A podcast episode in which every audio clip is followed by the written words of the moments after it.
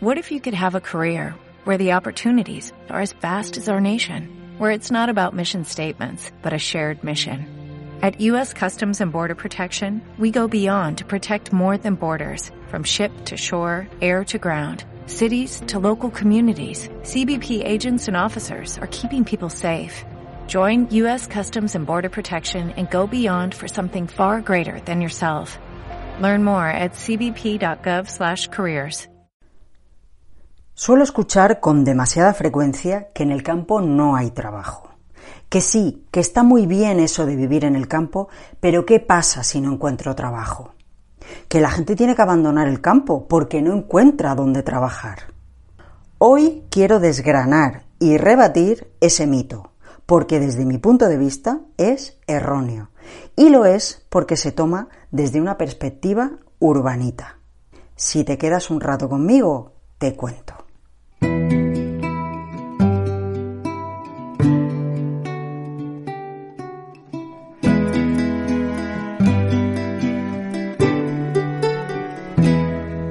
Soy Raquel y hace muchos años que cambié la ciudad por el campo. Te doy la bienvenida al espacio de la ciudad al campo, desde el que ayudo a todas aquellas personas que quieren llevar a cabo este cambio de vida. Si es tu caso, lo que te voy a contar hoy te va a interesar. Y si buscas más información, al final te cuento más cosas.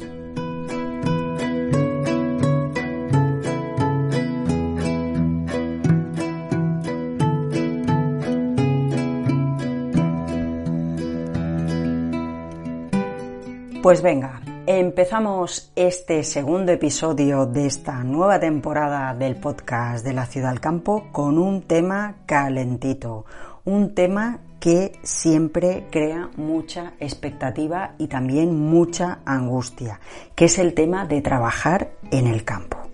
Te voy a contar mi versión y mi visión después de mi experiencia de más de 20 años viviendo en el campo. En el campo no hay trabajo, se suele decir. Y yo te digo, mira, de acuerdo. Puede ser que en el campo no haya trabajo, porque lo que sí que hay son oportunidades. Porque el trabajo que no hay en el campo es ese concepto de trabajo que tenemos metido en la cabeza, que nos han inculcado años tras años, ese concepto de trabajo heredado del siglo pasado, ese concepto que nos enseñaron en la escuela o en la universidad. Estudia y busca una empresa que te contrate. Sea un trabajador asalariado, consigue un trabajo fijo y quédate ahí hasta que te jubiles. Pero eso ya no funciona. Hace tiempo que no funciona y lo sabes. Cada vez funciona menos en la ciudad y por supuesto tampoco en el campo. En la ciudad no es fácil emprender, es cierto, el emprendedor suele ser un pequeño autónomo, a veces un autoasalariado. A veces es una pequeña empresa familiar o de pocos socios con una estructura pequeña. O a veces se trata de freelancers que trabajan para diferentes proyectos. Porque lo cierto es que la ciudad es la cuna para las grandes empresas. Por eso en la ciudad es donde tradicionalmente hay más oferta de trabajo y es más fácil ser asalariado. Pero eso está cambiando está evolucionando porque estamos en un momento muy cambiante. Déjame que te cuente que el otro día me encontré con una situación muy chocante, la verdad. Entré en, un gran supermercado, en una gran superficie que estaba en los alrededores de una ciudad, porque bueno, estaba de trayecto de un lugar para otro. Y bueno, como toda gran superficie, pues había muchos trabajadores que estaban reponiendo las estanterías, ¿no? Es un, es un empleo habitual.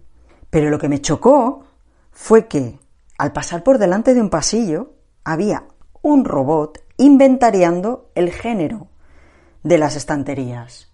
Era como una especie de el cacharrito aquel que frega el suelo, la rumba, aquello redondo, pero era alto, tenía como una pantalla, incluso tenía como unos ojitos, iba pasando, parándose en cada, bueno, en cada punto iba anotando, iba registrando el género que había en las estanterías. ¿Por qué me chocó? Pues porque había personas haciendo el trabajo duro, el trabajo bruto, y un robot haciendo el trabajo más intelectual, el trabajo de ir revisando y contando el género. En fin, no sé. Mm, solo quería dar este apunte porque yo creo que es para reflexionar eh, cómo está actualmente el mercado laboral. Pero bueno, no es mi intención analizar las circunstancias laborales mm, en la ciudad. Vámonos al campo. Bajo mi punto de vista, en el campo es más fácil emprender.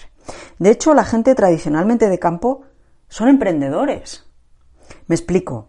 Los agricultores, los ganaderos muchas veces trabajan sus tierras o las que tienen arrendadas. Y ese trabajo consiste en gestionar esa tierra o ese ganado, desde principio hasta el fin. Es un trabajo duro que comprende un amplio abanico de tareas. Y muchas veces los productores están unidos en cooperativas y asociaciones para optimizar recursos. No todos son propietarios o arrendadores, es cierto, a veces son jornaleros, pero son gente muy polivalente. Lo mismo ocurre con otros oficios, albañilería, electricidad, fontanería, cuidados personales, servicios de alimentación, de transporte. Suelen ser autónomos o pequeñas sociedades. Por supuesto que todo este entramado de pequeña empresa y, por supuesto, empresas más grandes, que también las hay, ofrecen trabajo asalariado. Siempre se necesita personal. De hecho, tengo que decir que no conozco personalmente a nadie que se haya ido a vivir al campo y no haya encontrado trabajo. De verdad. Obviamente no siempre es lo que buscaban o lo que esperaban inicialmente, pero hay que adaptarse, darse a conocer y a veces ir pivotando. Es algo indispensable que ya comenté en otro de mis vídeos. El caso es que, como he dicho, en el campo es más fácil emprender porque las relaciones personales con otros autónomos, con otras empresas, son más estrechas, más directas, más personales, más fáciles, incluso con las instituciones. Un alcalde, un cargo público, es a veces tu vecino, es asequible y eso es importante tenerlo en cuenta porque puedes acceder a hablar, a proponer más fácilmente a las personas. Y por otro lado, el hecho de emprender te permite desarrollarte personalmente, porque necesitas aprender y desarrollar muchas habilidades, más allá de la profesión que ofrezcas o el servicio que des. Y eso te empodera, como se suele decir ahora, te hace ver de lo que eres capaz. Además, te permite conocer ampliamente el lugar, porque tienes que tratar con mucha gente del territorio. Vas a conocer y vas a darte a conocer. Además, puedes tener posibilidades de ampliación, sea a través de líneas de ayudas o en asociación con otros proyectos o lo que sea. Resumiendo, decía al principio, en el campo más que trabajo hay oportunidades. No es cierto que no haya trabajo, no lo veo así, pero lo que hay sobre todo es necesidad de gente que quiera ir a aportar, a ofrecer un servicio, a solucionar problemas y necesidades. A veces lo que en la ciudad sería un trabajo, en el campo es un emprendimiento. Pues adelante, ¿qué problema hay? ¿La fiscalidad a veces es un problema? Sí, es cierto. ¿No te gusta enfrentarte a problemas y retos? Pues entonces quizá el campo no es para ti. Pero una cosa tengo clara. El mundo que conocíamos hace tres años, ese que tanto ha cambiado, ya no va a volver es necesario plantarle cara al futuro, con conciencia, tomando las riendas. Hay demasiada gente esperando milagros, esperando que les solucionen la vida, que les den esto o lo otro. Hay demasiada demanda y poca oferta. Es el momento de ponerse en marcha. Y el campo está llenito de oportunidades, te lo aseguro.